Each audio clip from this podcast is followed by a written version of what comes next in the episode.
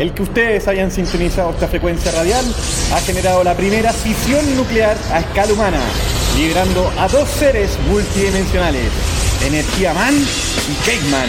¡Y los neutrinos! quienes juntos interlazan a través del espacio-tiempo a personajes e ideologías relevantes con el objetivo de emancipar la mente colectiva y romper el paradigma del modelo de crecimiento infinito en un mundo finito.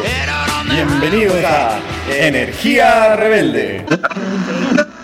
Grabado en Radio Infante 1415.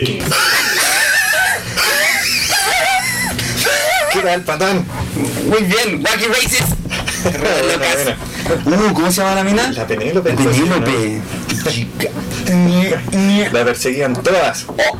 Igual que la mejor energía. Muy bien. La energía te persigue a ti, te llega, te controla y te absorbe. Y te cambia. Sí. Hoy, hoy día tenemos a un optimista y gran entrevistado. ¿Quién es? ¿Ya? César Sáez. Él es profesor de la Pontificia Universidad Católica en Ingeniería Química y Bioprocesos. ¡Wow! Notable, ¿no? Súper. Sí. Oye, ¿tenía algún saludo? ¿Alguien, alguien mandarle No, saludos no voy a nuestros líderes para que cambien su visión optimista de la energía renovable. Así que eso, vamos a hablar. Ya, eso, vamos a hablar muy bien, acerca vamos. De, de bioenergía, vamos a hablar de, de leña. y- Excelente. Qué bueno, hasta muy buenas entrevistas que nos den otra misión de. Claro, de- seguir con todos estos temas de combustibles. ¿Qué voy a poder preguntar qué es biomasa porque no cacho. Sí, hay que preguntarle a él. Hay que aprender. Oye, eh, energía. Eh, ¿Qué? Nos, nos va a traer eh, el cronovisor. Chanfle. Es como una tele que puede ver cuestiones del, del pasado y a través del ele- electromagnetismo captar las ondas auditivas Guau. y videos de que pasó en el pasado en hechos. Es como la espada de augurio. No, así. ¿La qué? Es, es que hay un capítulo parece que él ve el pasado o el futuro, pero no, ¿o no? No me acuerdo. León. ¡León, no! ¡Ayúdame, León, no! Oye, se viene esa película parece, ¿no? ¿Ahora? Sí. Pantro. ¿De Me Pantro? acuerdo quién iba a ser Chitara. ¿Cómo? Chitara, alguien tiene que hacer de Chitara. Sí, pues alguien rica y rápida y fácil. Oye, entonces ya. Y. Que no está energía. ¿Qué? ¡Energía, man! ¡Hola, Caimán! ¿Cómo estás? Bien. Qué bueno. Sí. Oye, tanta luz. Sí, vine tan rápido porque estoy utilizando leña seca, que ¿En se combustiona más rápida que la leña húmeda. No Entonces, eh, como combustioné, estuve en, Tem- en Temuco, tuve tiempo para ya dejar lista la casa y me vine para acá rápido. Si no, con la leña húmeda hubiera estado todo lleno hasta la olla. Sí. Hubiera llegado más tarde. Saludos de Muco. Saludos a Temuco, una de las ciudades más contaminadas de Chile. Correcto. Dicen que, con Coyhaique. Oye, que dicen que es la leña. Como decíamos, la leña seca de la leña mojada, que eso ayudaría mucho. Sí, así es. Eh, ¿Qué me trajiste? ¿Qué no trajiste hoy día? Eso ¿Qué vamos a hablar acerca de la leña. Tenemos tanta leña y no la hemos sabido gestionar bien acá en Chile desde hace tiempo. Es el principal combustible, tanto a nivel residencial. Entonces hay varios problemas. Hoy día hablé con el niño rata, que el niño rata proviene de Temuco. Ya. Y él me decía que, mm, siendo que hay lugares certificados para comprar leña seca, eh, es más cara que la leña húmeda, porque hay mucho comercio negro, mercado negro de la leña. Entonces, en cualquier parte, principalmente a las afueras de Temuco, tú puedes comprar leña húmeda, que es más barata. Entonces, el, problema es justamente eso, que hay gente que no puede acceder a, a pagar eh, el alto costo de la leña seca certificada, entonces compra ese tipo de leña. Y falta el tema cultural, por supuesto, porque dice, pucha, la leña seca en verdad es mucho mejor. Podría ser más rentable Bridget. eficiente. Wow. Oye, ¿y cómo, y qué hay que hacer entonces energía Man, con eso? Eh, políticas, cultura, educación. Eh, yo creo que de todo un poco y eh, incentivar eh, varios puntos. Por ejemplo, este mercado negro, vol- volverlo un mercado blanco. ¿Por qué es tan racista? no sé, ser un mercado limpio, no sé cómo ser, cuál, será la- el taonismo al, al mercado negro. Eh, pero es darle las certificaciones para que vendan leña seca. O sea, eh, hacer que ellos tengan la infraestructura necesaria para que eh, sequen la leña. Hay también un recambio de calefactores, eh, por supuesto aislación térmica y buscar otras fuentes. No solamente la leña, ya lo conversamos en capítulos anteriores de la geotérmica, de las bombas de calor, por ejemplo Y la hidrógeno. Y la de hidrógeno también. El panel solar. Y paneles Y solares. los termopaneles. Y hornos solares. Y, Y la bicicleta.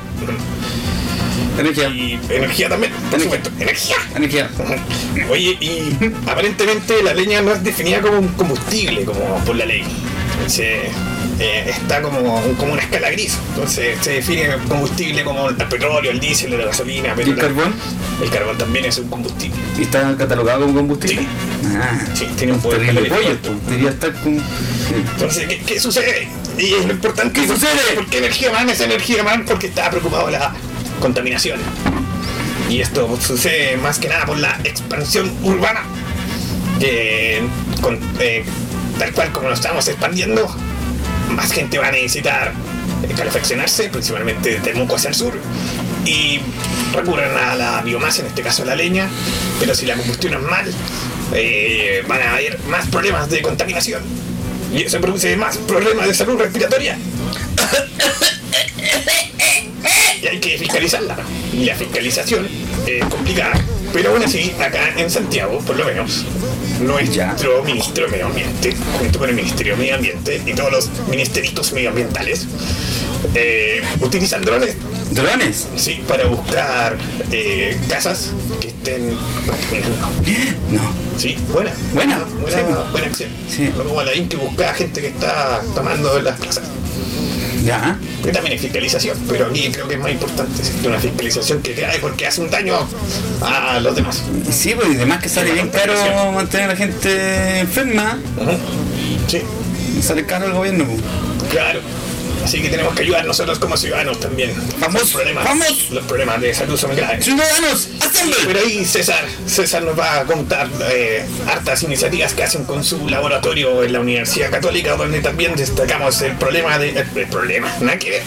El proyecto de biodigestores educativos, que son una innovación energética aplicable a las zonas de centro-sur de Chile, donde la Araucanía eh, construyeron eh, como proyectos pilotos, donde recuperaban gases de, las- de los distintos procesos que tienen ahí en las escuelas, como por ejemplo de la cocina, y esos gases los recuperaban en un biodigestor y generaban energía y enseñaban el proceso a los niños. Súper interesante. Qué bacán. Además que los niños se emocionan con eso. Eh, eso, sí, produce locura, locura. Vos estás loco. Vos, vos sois locura, loco. Vos sois locura. Ya hay una locura espacial. ¡No! ¡Ahí está! Ese video, es lo que quiero.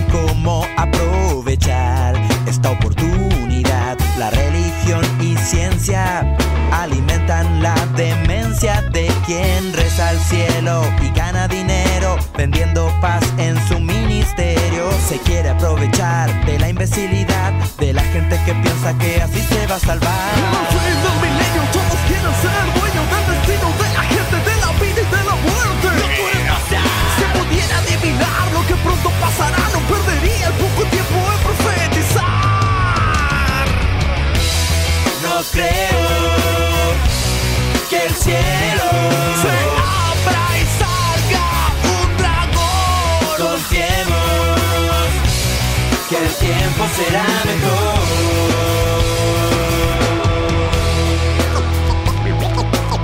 En el universo hay una vida similar a la, a la, a, la de este planeta Tierra. Amigos míos, yo les quiero decir, difícil el tiempo que nos tocó vivir. No es tan solo el fin de una década, estoy hablando de toda una época. ¿Será normal o será normal? Elijan lo que hagan los demás. ¿Será normal o será normal? Que todos nos creamos dueños de la verdad.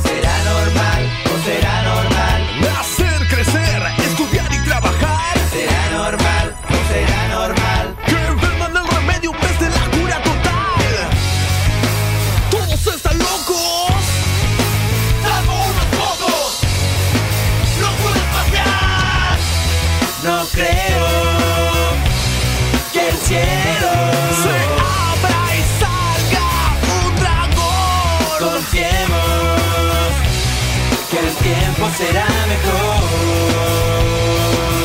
Si pudiera adivinar lo que pronto pasará, no diría que todo se va a acabar. ¡Wow! Se abre un dragón. Se abre- no, no se abre un dragón. Se abre el cielo y un dragón. Sí me he acordado de Dragon Ball con eso. ¿Sí? Sí. Bueno. Shenlong. Shenlong. Oh, me acordé el nombre. ¡Wow! Maldito está allí. Kaipan. Ese Kaiosama. Oye, hoy día en. Alegoría de la caverna.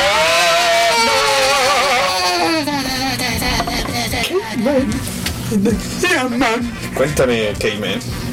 Hoy día vamos a hablar del cronovisor. ¿El crono? Visor. ¿El crono? Visor. Chanfle.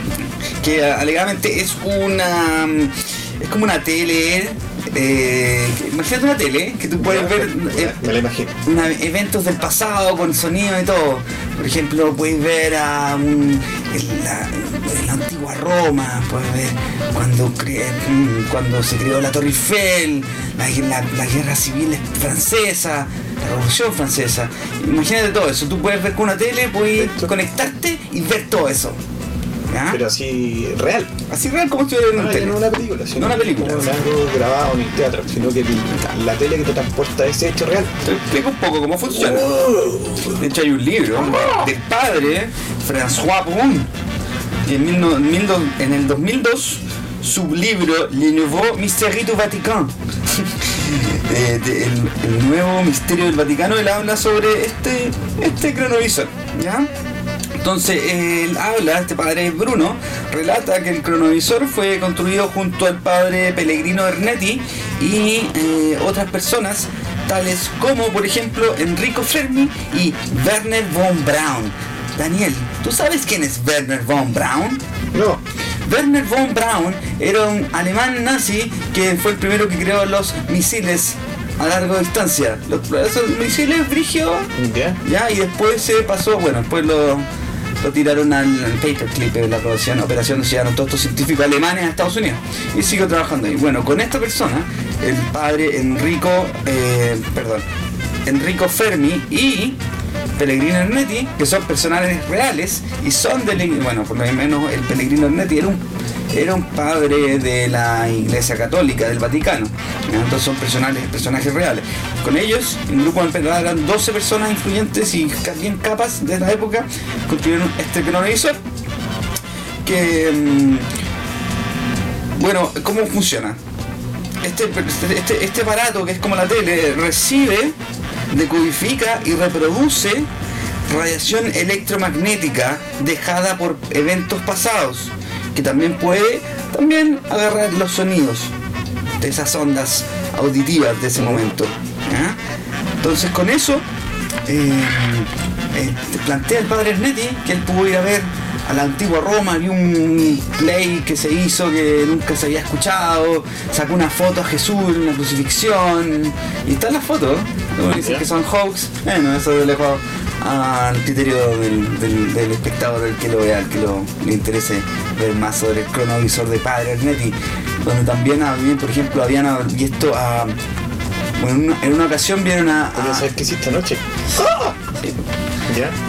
Vieron, a Napoleón, Napoleón Bonaparte, lo vieron y vieron dos Napoleón Bonaparte. Dijeron, uy, esto sí, ya está, se echó a perder. Eh, se echó a perder. ¿Cómo van a salir dos Napoleón Bonaparte?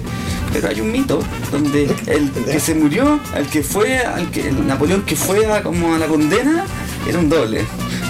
Ah, Entonces, y se dice, bueno, en verdad el rumor es cierto, no era el verdadero Napoleón Bonaparte, sino un doble. Que eso es más, más viejo, tirar un doble. lo sabía. Eh, sí. Oye, pero Eric, vamos Napoleón buena parte y el Napoleón mala parte.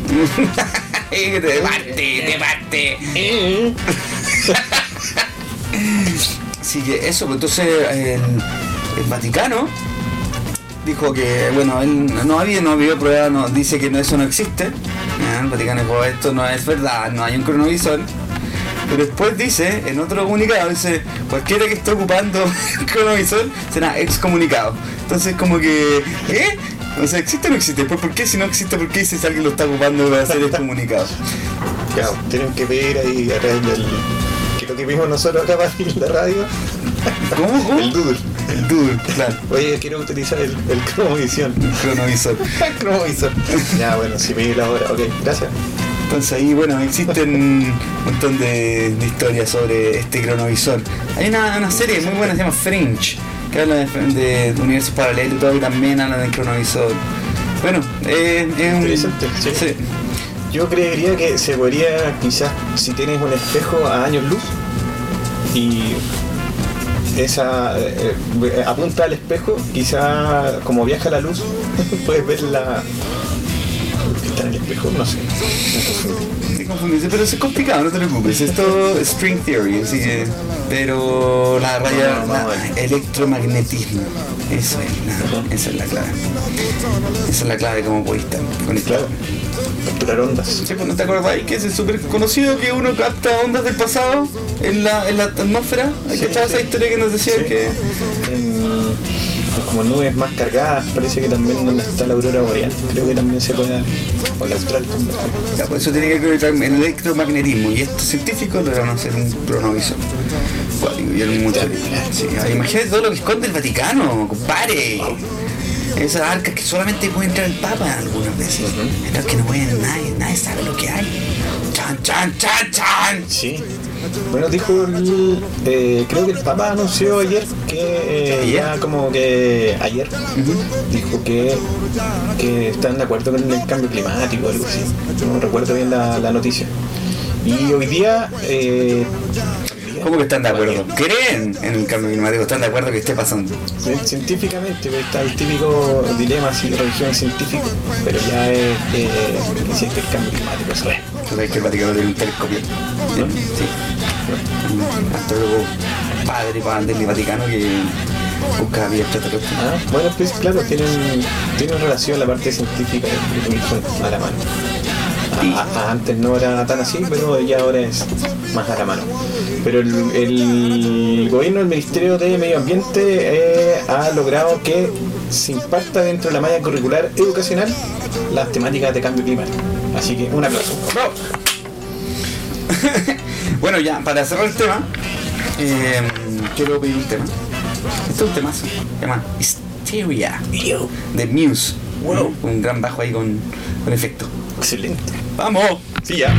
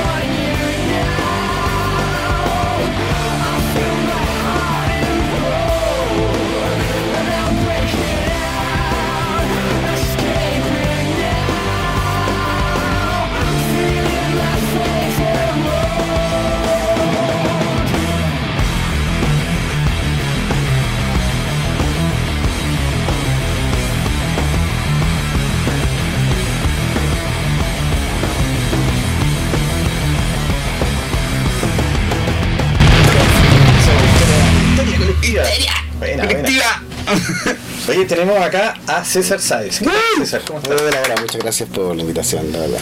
No, muchas gracias por, por venir. Nos contó porque César estaba muy ocupado, pero en cosas entretenidas nos contó. Bueno, César es profesor de la Pontificia Universidad Católica en Ingeniería Química y Bioprocesos. Cuéntame, ¿qué, ¿en qué estás en la universidad? Bueno, la verdad que en hartas cosas interesantes, digamos, estamos, eh, tenemos dos laboratorios, uno es de bioremediación eh, y otro es de eh, energía renovable y residuos. Ese último laboratorio ha llevado últimamente varias investigaciones que son de lo más entretenidas, la verdad.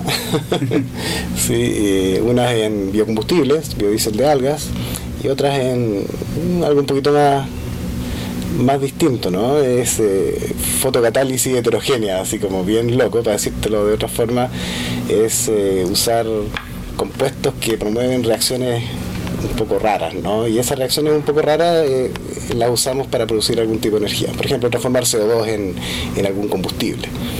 Cosas así de entretenidas, sí. ¿Alcanzan a llegar al Zero Point Energy? No, no lo sé, la verdad.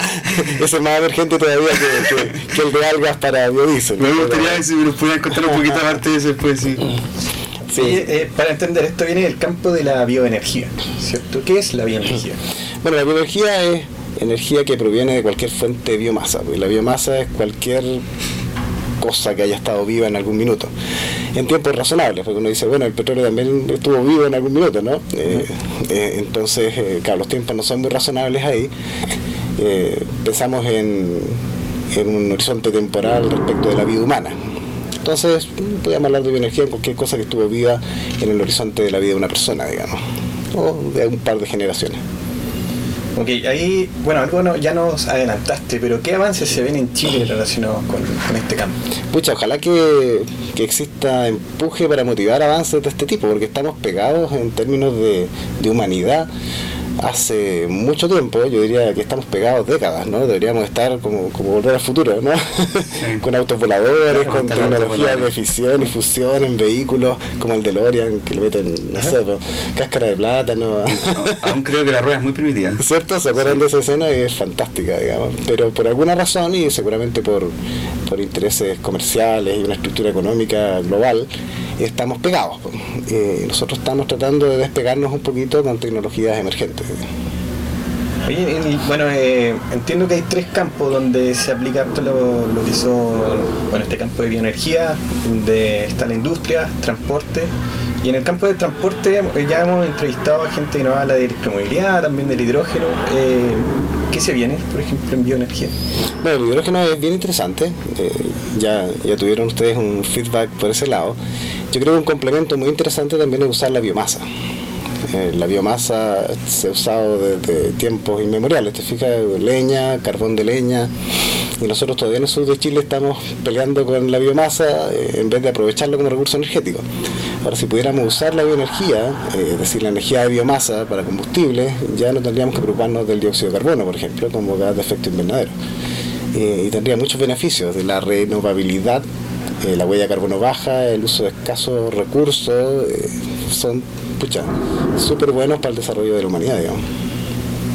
Yo no, no entiendo mucho lo que es biomasa, si me puedes explicar a mí un poco, porque dices que, claro, biomasa, leña, yo considero como que leña contamina, pero tú dices que no, ¿cómo puedo entender un poco más eso como simple Eh, mortal? Claro, claro, biomasa, es, como te decía, cualquier cosa que haya estado viva, puede ser eh, un, árbol, entonces el árbol estuvo vivo y pasó Ya. a ser leña. Ya, y eso, ¿Te fijas? Entonces eso la leña sería un biocombustible. Ya. Y el biocombustible o la leña, dependiendo de cómo lo quemes, Ah. contamina o no. ¿Te fijas? Va a producir CO2 igual, pues es una, una, una reacción de combustión. en menor cantidad. Claro, pero si usas la leña mojada como suele usar en el sur, la combustión es incompleta y estás perdiendo hidrocarburos a la salida en vez de usarlos como energía. Lo que nos decían en el episodio pasado, que quizás teniendo la madera seca con un aserradero, ah, no, se lo vi en otro lado. Estaba conversando con amigos.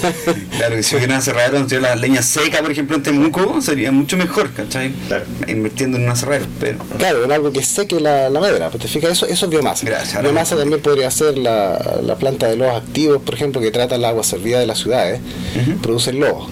Esos lodos se pudren y en Santiago hemos tenido episodios de olores desagradables hace algunos años, no sé si se acuerdan. Bueno, esos lodos son biomasa y por ser biomasa, si se pudieran secar, que es el problema, ¿no? Eh, de manera barata, podrían usarse también como fuente para producir combustible. Y de nuevo generamos un ciclo virtuoso para nuestro, nuestro país. Claro, quería hacer hay un alcance de tener la característica de renovabilidad, porque también puedes plantar más árboles y, y los mismos árboles capturan CO2. Entonces, Ah, ahí está el, como el, cero. el círculo. Claro, hay, que- hay que tener cuidado, porque si uno usa árboles para producir bioetanol, por ejemplo, que es otro biocombustible, y ese bioetanol es compatible con la gasolina, lo mezclas con gasolina, eh, yo fácilmente, no sé cuándo, 300 kilómetros al mes o 500 kilómetros al mes, eh, seguramente son varios árboles, ¿te fijas? Y esos árboles demoran en crecer, no sé, por 13, 20 años. Entonces, para que el balance se ajuste necesitas muchos árboles. y ahí es donde está el problema, ¿no? Se dice que son renovables, pero obviamente consumen más rápido de lo que se fija el, el CO2 en forma de árboles, que después los puedes usar para producir combustible. Interesante. Mm. Entonces mucha gente se puede pasar gato por liebre diciendo, no, esto es biodegradable, pero eh, como si todo el petróleo, claro. Claro, claro, se puede degradar, se puede degradar, claro. Buena, buen No, punto. no tiene la característica de combustible, creo como por ley, o, o sí, la biomasa o la leña. Eh, la leña es un, es un combustible. Ah, ya está definido como, Eh, es un combustible. como combustible. Parece que, no sé, dos, dos años atrás no está definido como, como combustible Tiene- como tal por ley. Tiene sus bemoles, yo creo que lo van a, lo van a cuestionar un poco para facilitar alguna política pública que reduzca el uso de energía. Yo creo que todo esto está relacionado también con implicancias eh, políticas y de políticas públicas.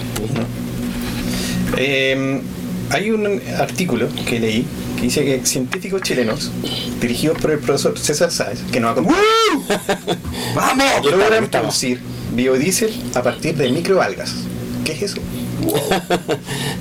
Bueno, siempre pongo este ejemplo, ¿no? De la gente que ve una pileta por ahí en invierno una piscina eh, que se empieza a poner verde. No sé si la han visto por ahí. Bueno, son microalgas seguramente, ¿no? Nunca se ven nada. ¿no? No tengo. Una, una acera sombría de repente que le cae lluvia, que no, no, no le llega el sol en todo el invierno, se empieza a poner verde, ¿no? Eh, algas y microalgas son organismos que hacen fotosíntesis, por lo tanto usan clorofilas y esas clorofilas tienen el color verde, digamos, la luz que no usan. Eh, y esa biomasa a veces eh, acumula aceite. Entonces nosotros hemos podido seleccionar aquellas biomasa, aquellas microalgas que acumulan mucho aceite para cultivarlas, cosecharlas, sacarles el aceite y con ese aceite producir combustible. Ese combustible se llama biodiesel, biodiesel de microalgas. Y tiene escal- escalabilidad. O sea, partieron con este estudio, pero es posible que se pueda replicar a más regiones o lo- se está viendo cómo producirlo, cómo comercializarlo. Sí, le diste, le diste el clavo, ¿no? Porque eh, microalgas se están cultivando hace 10 años Ajá. en todo el mundo. Producen compuestos nutracéuticos, ácidos grasos, eh, pero todo en cantidades pequeñas. Hay unas plantas en Hawái, por ejemplo, que tienen unas 12, 13 hectáreas. Son basadas en piscinas abiertas de baja profundidad eh, y las eh, usan para producir una alga que acumula un compuesto que se le puede poner a los salmones para que tengan el color rojito, ¿no? Porque en cautiverio no se pintan, eh, la astaxantina. Eh, entonces, por ese lado, es, es que estos 10 últimos años se ha desarrollado el, el- el comercio ¿no? del cultivo de, microalgas.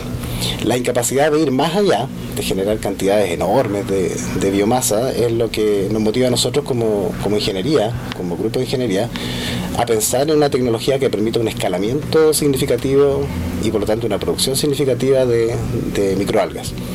Y solo con eso vamos a producir suficiente aceite para producir suficiente combustible. ¿no? Otra cosa interesante de esto es que si logramos hacerlo, eh, lo que queda de, del alga, piensen en la analogía del pescado, ¿no? aceite, harina, pescado. Entonces tenemos microalgas, aceite, harina, microalgas. La harina de microalgas puede ser usada como alimento o como suplemento para animales, para personas. ¿Te? Entonces, ¿Eso recibe después de procesarlo? esos residuos después que le sacas del aceite quedan con, con fracciones interesantes que pueden contener proteínas, hidrato de carbono, o sea, se pueden usar para fermentarlas y producir más, más combustible, biotanol, o las puedes usar como alimento.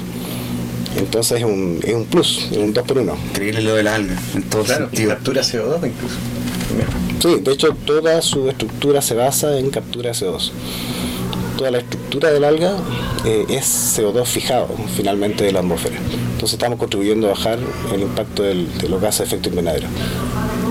Perfecto. El, Relacionado con la, con la emisión, algo ya adelantó Sebastián, es eh, ¿qué pasó con la, emisión de los biodiesel? También hay como una corriente de opinión, incluso premios Nobel que decían que, que las emisiones de los biodiesel eran más contaminantes incluso que, lo- que el petróleo, ¿es así? Sí, hay, hay de todo, hay detractores. Eh, nosotros eh, siempre nos hicimos esa pregunta.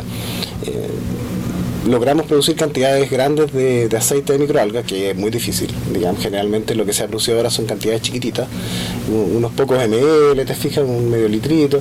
Tuvimos que producir varios litros para poder mezclarlos con biodiesel, con diésel, hacer mezcla biodiesel-diésel.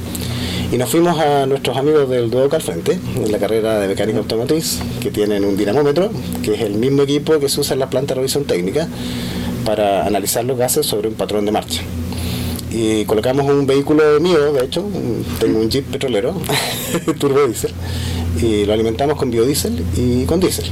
Y hicimos pruebas desde 100% diésel a 100% biodiesel y empezamos a medir las emisiones. Cuando tuvimos los resultados, la sorpresa fue que la reducción del material particulado, o sea, el índice de opacidad que tienen los vehículos petroleros, que se miden en Chile, eh, se redujo en un 80%. Entonces dijimos, no, no, aquí hay un problema, ¿cierto? Eh, midamos de nuevo, hagámoslo otra vez, producimos algas, le sacamos el aceite, producimos biodiesel, nos fuimos para allá con nuestro biodiesel de algas y hicimos las pruebas de nuevo, desde 100% diésel a 100% biodiesel con mezclas intermedias. Y de nuevo, la mezcla 20% de biodiesel de algas con 80% de diésel tradicional produjo un 80% de reducción del índice de opacidad. Así que dijimos, bueno, aquí hay algo. Eh, tenemos que seguir eh, investigando en este tema porque podría ser muy interesante como aporte para reducir la contaminación en Santiago. Partir por casa, partir por Transantiago, que consume 300 millones de litros de diésel al año, eh, y por lo tanto el impacto en emisiones es enorme. ¿no? En general los vehículos, los vehículos particulares están sujetos a una revisión más exhaustiva. ¿no? Yo veo menos vehículos humear en invierno que buses del Transantiago, digamos, y una cuestión práctica que todo el mundo lo puede observar, ¿te fijas? Entonces pensando en eso, en motores ya con mucho kilometraje, es que podríamos eh, considerar mezclar biodiesel con diésel y usarlo en Transantiago como opción. Eh, no se dañan entonces los, los equipos, o sea, o sea, los motores. No, no, no. En general, 20% de biodiesel con diésel eh, no, no, no tiene problema con la garantía de los, de los principales fabricantes de vehículos en el mundo. A todos los invitados que tenemos acá en Energía Rebelde, César, te queríamos pedir un tema, tema que, con, que relaciones con la energía, quizás nos pueda dar un pequeño prólogo. bueno, el, el tema lo socializamos con mi hija, mi hija Antonia ahí de 9 años, acaba de cumplir 9 años, y a ella le gusta mucho Skrillex o Kralex, no sé cómo se pronuncia, eh, pero nos decidimos por algo un poquito más convencional, por el tema Energy, Eh, a ver si lo tienen por ahí para, para escucharlo. Perfecto, vamos con el tema Energy.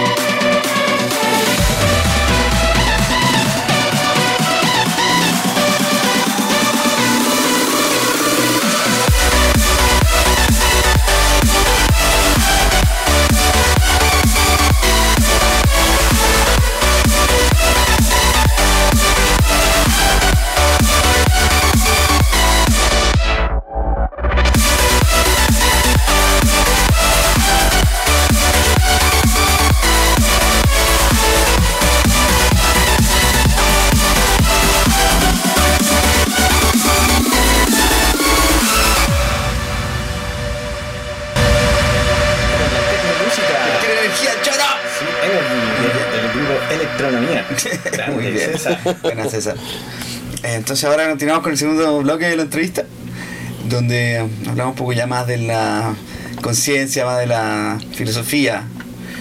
Entonces, ¿cómo... Eh, hacer una pregunta que le hacemos, ¿cómo tú crees que la gente pueda... No, te voy a hacer otra pregunta, cambio, así, ¡ah! ¿Cómo piensas eh, atravesar el red tape? De todo este sistema inculcado hace mucho tiempo que quieren frenarnos hace rato de poder hacer el cambio para el beneficio y la apertura de conciencia de la humanidad. ¿Cómo uno, cuál es, no sé si puedes compartir, la estrategia que tienes en mente para poder salir sobre ese red tape, cortarlo y pasar? Sí, bueno, yo creo que hay que ir a los Fonsi, ¿no? ya muchos de los auditores sa- saben de lo que estoy hablando, ¿no? despacito, despacito. sí, mira, hay que ir con posiciones bastante concretas, estar bien seguro de lo que uno está diciendo, o sea, tener evidencia eh, y cacarearlo harto. Porque la verdad es que ahora la ciudadanía está teniendo un impacto muy significativo en las decisiones del país. Está cada vez más involucrada. eh, yo lo veo en, Chile, digamos, y lo veo en el mundo. Eh, la gente no quiere que decían por ellos.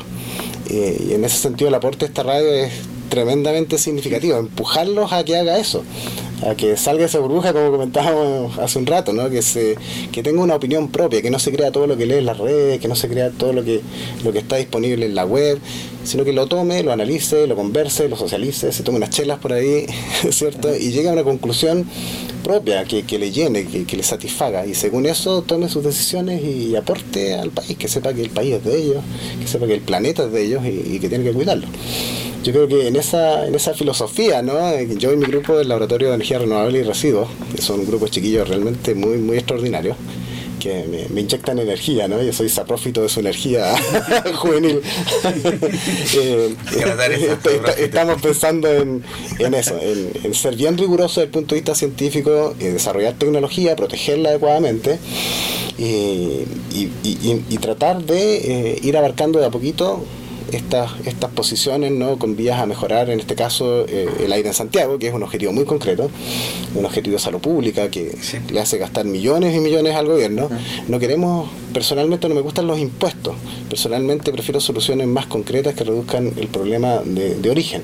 A lo mejor los impuestos son complementarios, te fijas, o medidas complementarias, pero no podemos dejar pasar que somos perfectamente capaces de desarrollar tecnología de punta y que podemos aplicarla en Chile y después exportarla al mundo.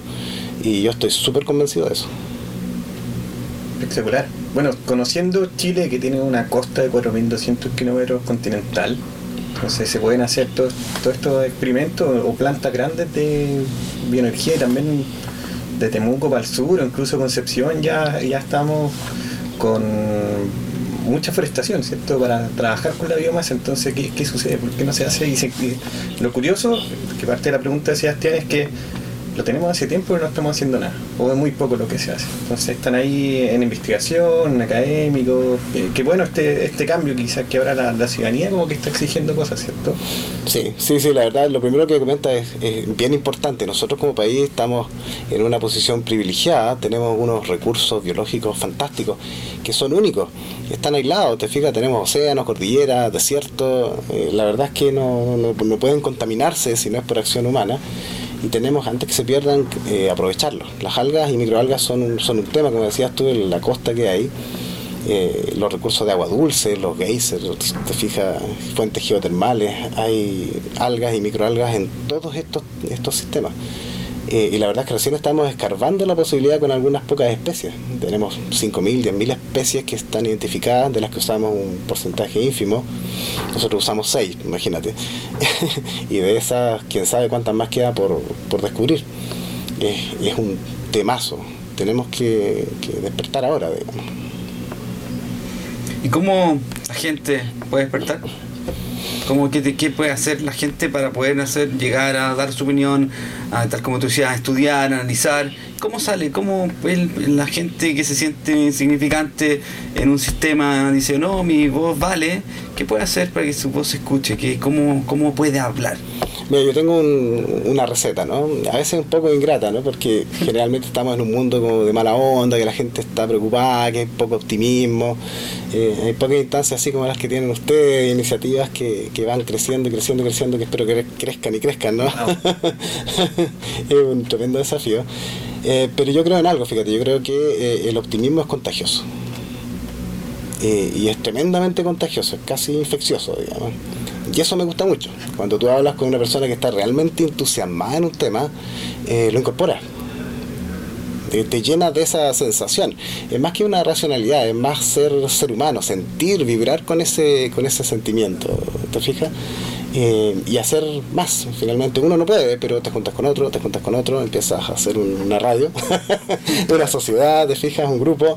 Eh, en, en el caso nuestro, un laboratorio donde todos los chicos están alineados con, con- con los mismos principios, en realidad, y apuntamos en la misma dirección, sumamos energía, dejamos de ser individuos, eh, en el sentido malo de la palabra, individuos como individualistas, ¿no? Yo creo que todo, todo lo que nos rodea ahora se basa en que nos comportemos individualmente, que no nos preocupe el del lado.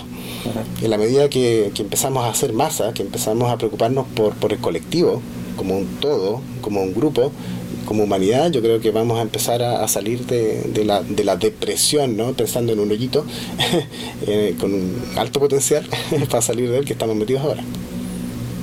Buenísimo. Grande. Ahí, eh, bueno, complementar, hay que llegar como a líderes, ¿cierto? A líderes de opinión, o que están de alguna forma en el poder para poder entusiasmarnos con ese optimismo, ¿cierto? Contagiarlos, infectarlos, ¿no? Ajá, infectarlos. y vamos, escúchennos. Líderes. Una pregunta, cuando por ejemplo estaban hablando de las costas de Chile, eh, donde se puede hacer, una- bueno, está la costa, pero tú también hablabas que en Hawái, por ejemplo, estaban las piscinas de microalga. ¿Es, es más eficiente? ¿Es, es se maximiza más el- la explotación de la alga, la cultivación de la alga en piscinas o en el mar? Sí, la verdad es que eh, las algas requieren mucha luz, ¿no? Eh, más o menos radiación solar, pero en general se buscan lugares donde haya mucha radiación solar. Eh, ojalá un recurso de agua disponible, generalmente agua de mar, para no usar agua dulce, ¿te fijas? Entonces casi todas las plantas están en esa configuración, las plantas de alta escala. Eh, en Hawái lo hacen así porque tienen mucha luz, apropiada para el tipo de alga que están cultivando, están al lado del mar, pueden usar agua salada, ¿te fijas? Eh, entonces es un tema más, más, más técnico. Pero hay otras especies que usan menos luz, que usan agua dulce, que podemos usarla en otras condiciones también. Mm. O sea, es cosa de, de- de explorar, ver lo que queremos y, y hacerlo. digamos.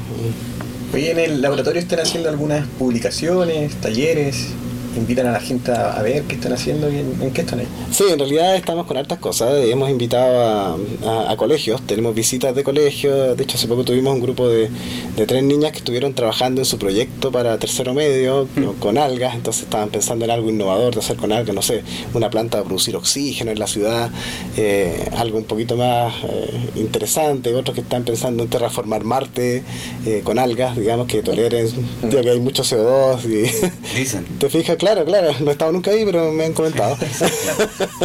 Eh, eh, sí, yo creo que es bien importante mantener el contacto y el entusiasmo, sobre todo de la gente más joven, de los chicos de educación media, educación básica, que sepan que esto existe. Nosotros hemos estado eh, muy aislados mucho tiempo en términos de las investigaciones que hacemos, preocupándonos demasiado, diría yo, por publicar y publicar, que el mundo se va a acabar, como decimos, porque claro, nos califican en términos de publicaciones científicas, pero además de eso, que es importante, también tenemos que pensar que estamos insertos en una sociedad y compartir estos resultados, estos avances, eh, la verdad que contagia entusiasmo.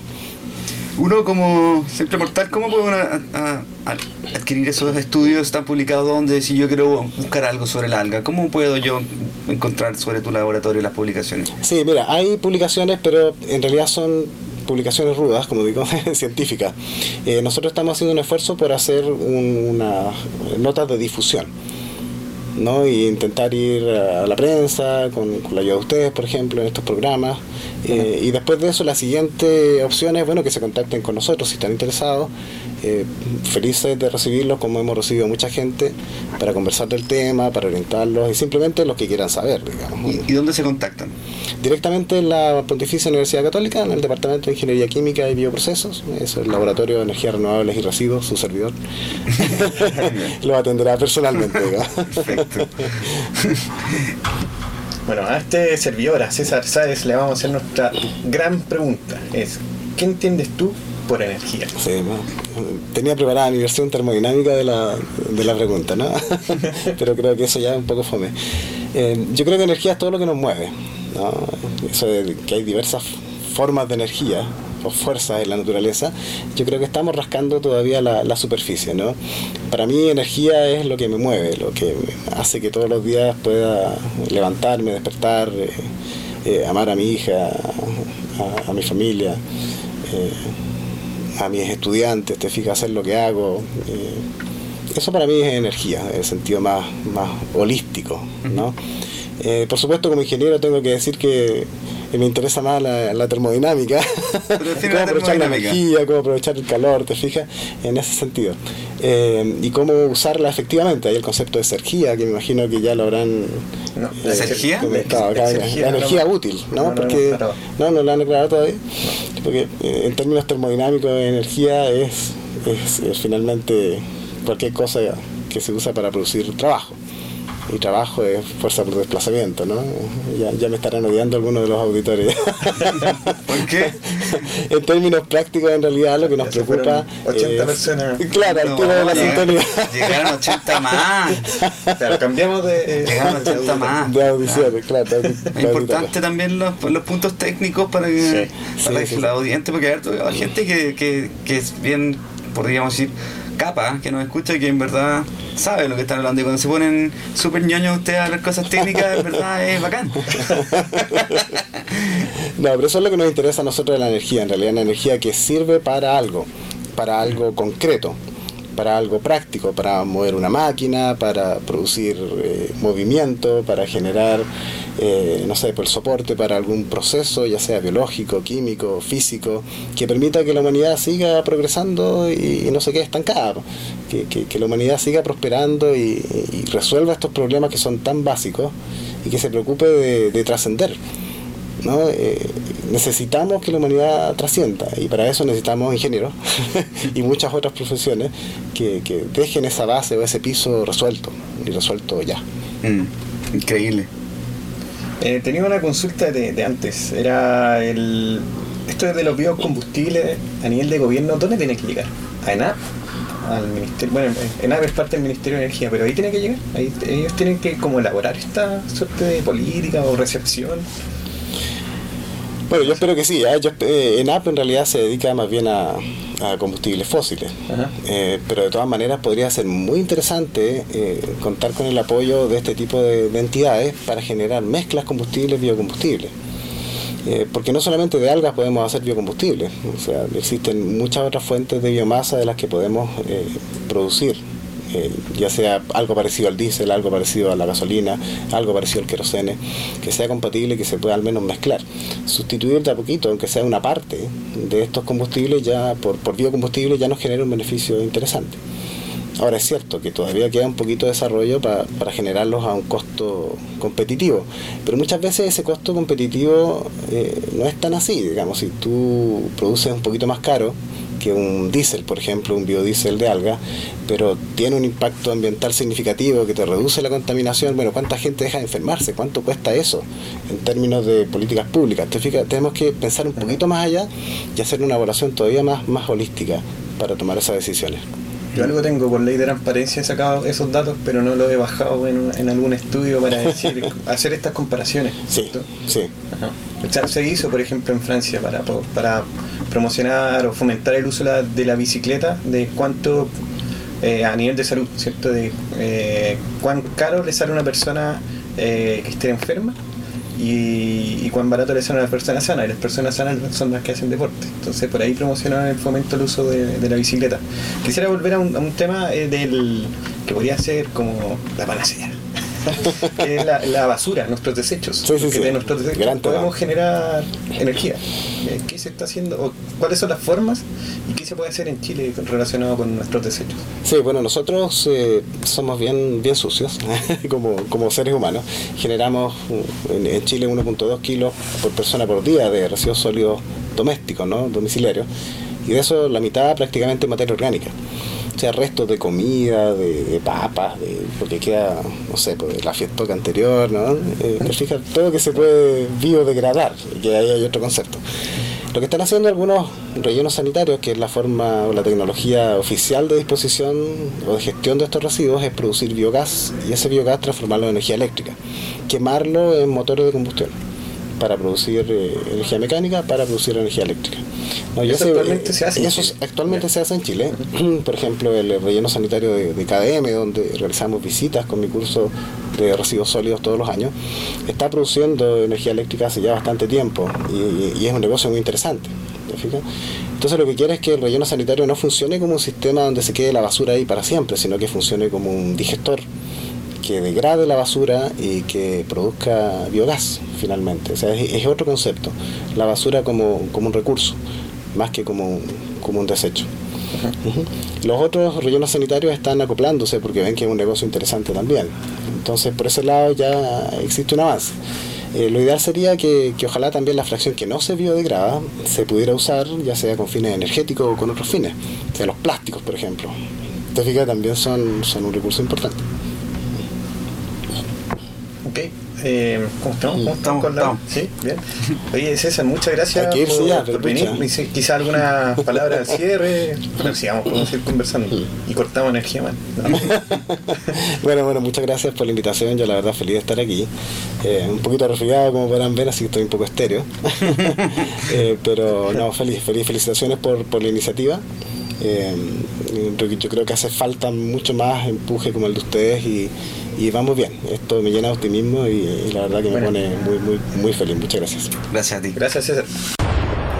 El que ustedes hayan sintonizado esta frecuencia radial ha generado la primera fisión nuclear a escala humana, liberando a dos seres multidimensionales, Energía Man y Cake quienes juntos interlazan a través del espacio-tiempo a personajes e ideologías relevantes con el objetivo de emancipar la mente colectiva y romper el paradigma del modelo de crecimiento infinito en un mundo finito. Energía rebelde.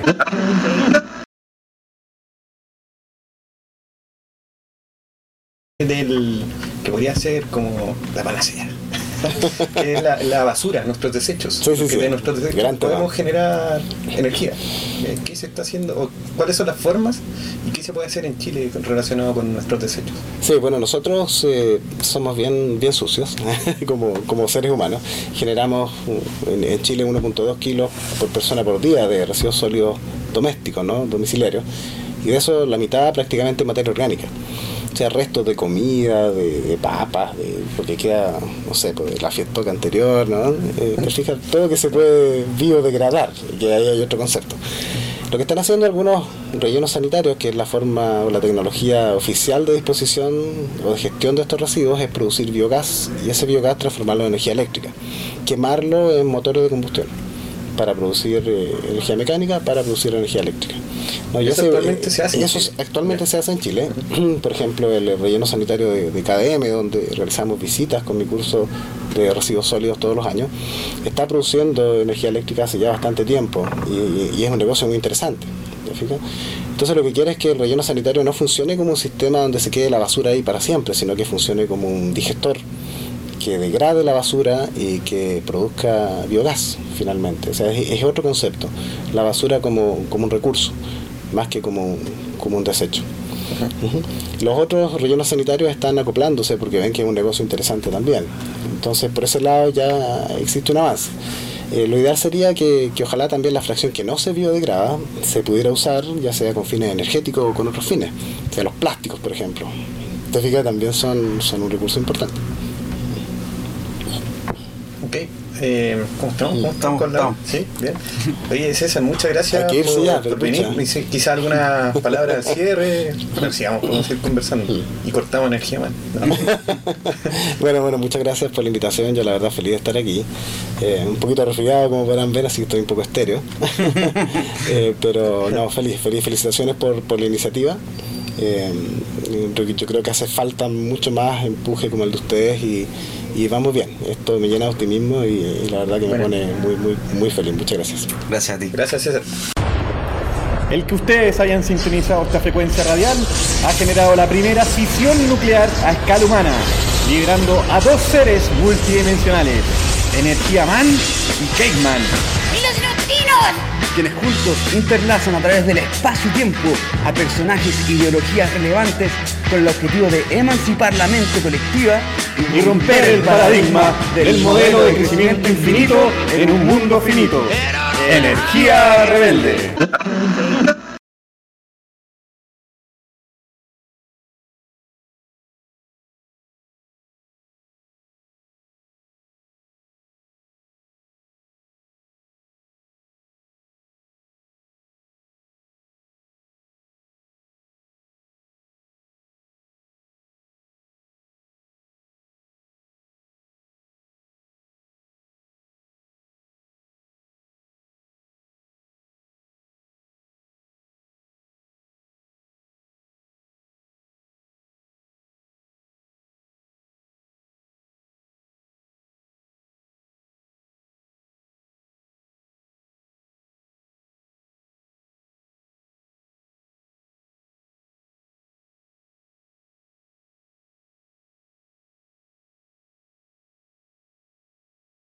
Não entendo.